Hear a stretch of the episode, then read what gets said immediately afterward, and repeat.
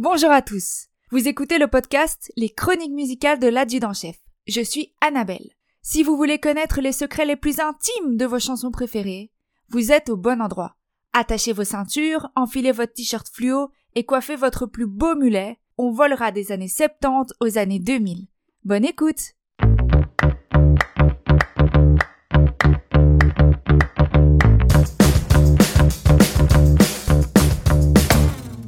Dans ce nouvel épisode de mon podcast, j'ai décidé, comme le dit le nom de l'album de ces artistes, de faire les choses en grand, make it big. Et je vais vous parler de ma chanson préférée de tous les temps. Et ceux qui me connaissent savent très bien laquelle c'est. Il s'agit de Carlos Whisper, du grand, du beau George Michael. Mesdames et messieurs, bonjour. C'est votre commandant qui vous parle. Durant cet épisode, vous ferez certainement face à un trop plein d'amour pour le chanteur abordé de la part de l'autrice du podcast. Restez assis, gardez votre ceinture attachée et le vol se passera bien. Carlos Whisper sort le 23 juillet 1984.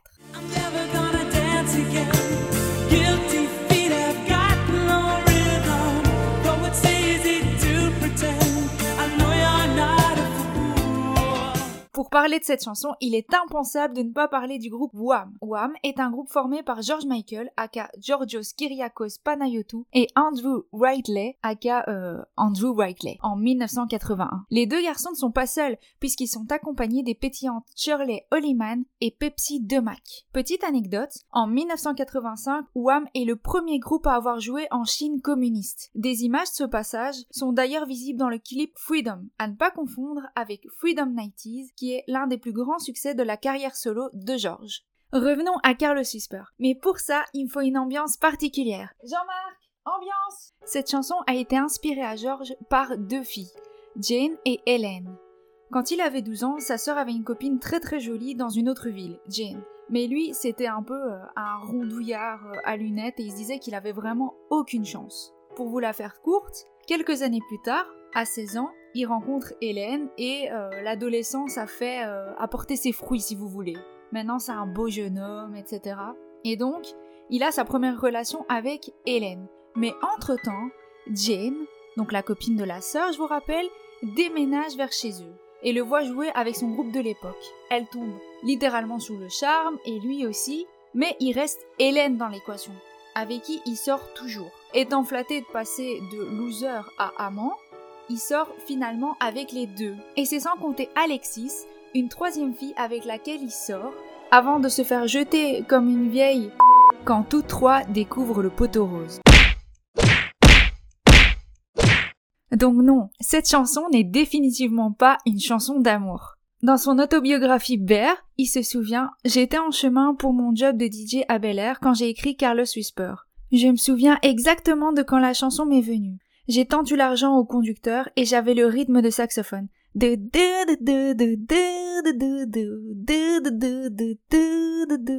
Parenthèse, vous avez bien entendu reconnu cette excellente interprétation du saxophone. Si vous voulez, je serai en spectacle à la Tortue qui pêche pour mes imitations. Je sais faire aussi la guitare et la grenouille. Mais revenons-en à Carlos Whisper. Andrew, quant à lui, dans son livre George and I, raconte que dans le même temps, il est venu avec une mélodie évoquant la tristesse, que George trouvait totalement appropriée pour les paroles qu'il avait en tête.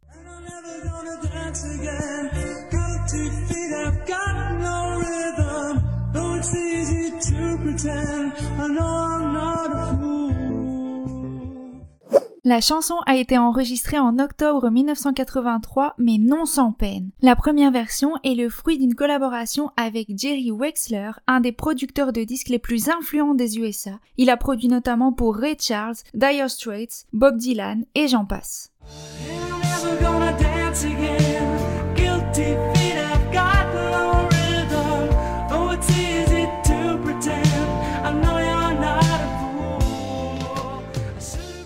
Mais cette version, ça va pas du tout, comme dirait Christina. George la déteste et donc il décide de réenregistrer lui-même la chanson. Et il a bien fait, puisque c'est celle que vous connaissez tous aujourd'hui avec ses iconiques saxophones.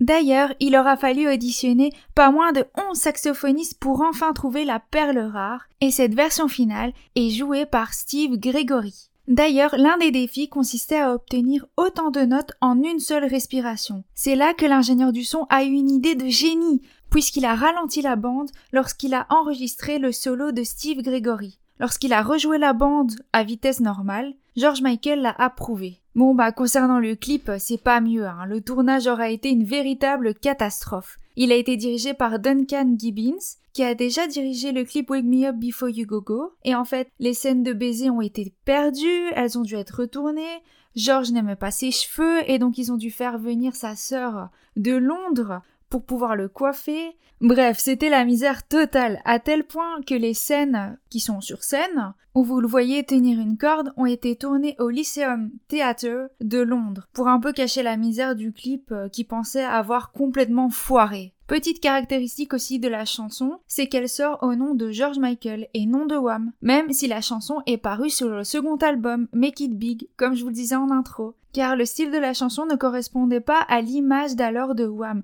la jeunesse, l'exubérance, la vitalité. En revanche, au Canada, aux États-Unis et au Japon, elle a été éditée sous le nom de Wham featuring George Michael. Et inutile de vous dire que la chanson est un véritable carton. Elle est numéro 1 dans plus de 25 pays et vendue à plus de 6 millions d'exemplaires dès sa sortie. Et ça, c'est quelque chose pour un jeune homme d'à peine 20 ans.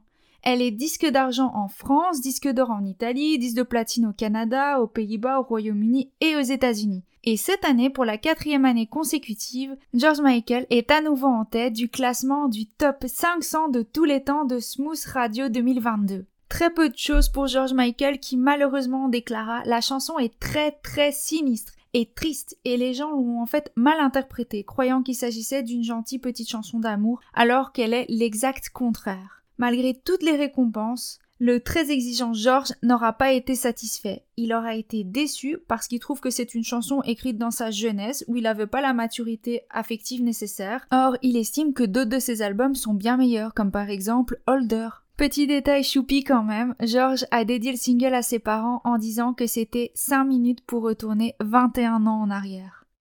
Mais si vous pensez que je vais vous laisser sur cette note négative, ben c'est bien mal me connaître, parce que j'ai décidé de vous sortir les reprises les plus folles de la chanson Carlos Whisper. Et voici mon palmarès.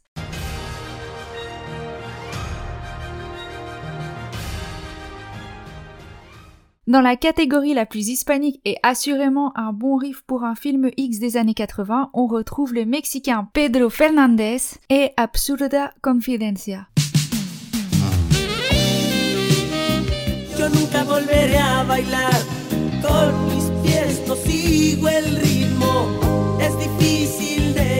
Cette reprise est sortie en 1985 et petit point pour votre culture, Pedro Fernandez est un chanteur et acteur mexicain, toujours en activité. Il a par exemple été membre du jury de La Voz Kids en Espagne en 2005 et a joué dans de nombreuses telenovelas.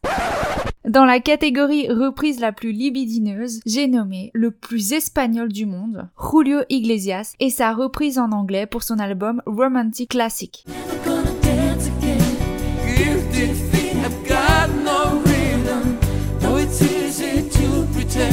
J'espère que vous avez eu l'occasion d'écouter la manière dont il dit guilty.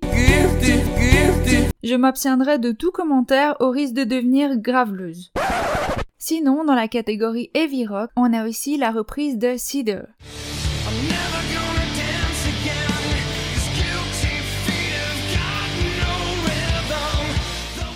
Et je la trouve plutôt pas mal. Les membres d'Eagle of Death Metal l'ont également reprise, mais celle-ci n'est pas top. Parmi les reprises, il y a aussi celle de Bananarama, Gloria Gaynor, Gossip, Barry Manilow. J'ai également trouvé de nombreuses reprises en espagnol, grec, russe, islandais, finnois et même japonais. Mais comment parler de Carles Whisper sans parler de Sexy Sax Man?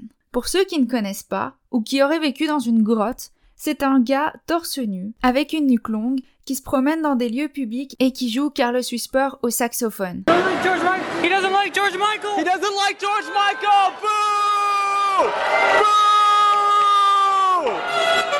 Bien plus qu'une chanson, Carlos Whisper est devenu un véritable archétype. À chaque fois dans une émission qui a un rapprochement entre deux personnes, bim!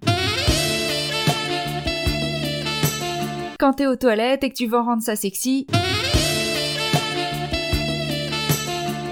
Merci beaucoup d'avoir écouté ce podcast. J'espère que vous aurez une bien meilleure connaissance maintenant de Carlos Whisper et que vous aurez assurément une meilleure vision que George ne l'avait lui-même de sa chanson. Vous retrouverez tous mes podcasts ainsi que celui-ci sur ma page Facebook, adjudant-chef Annabelle Sermeno et sur les meilleures plateformes de streaming. À très vite!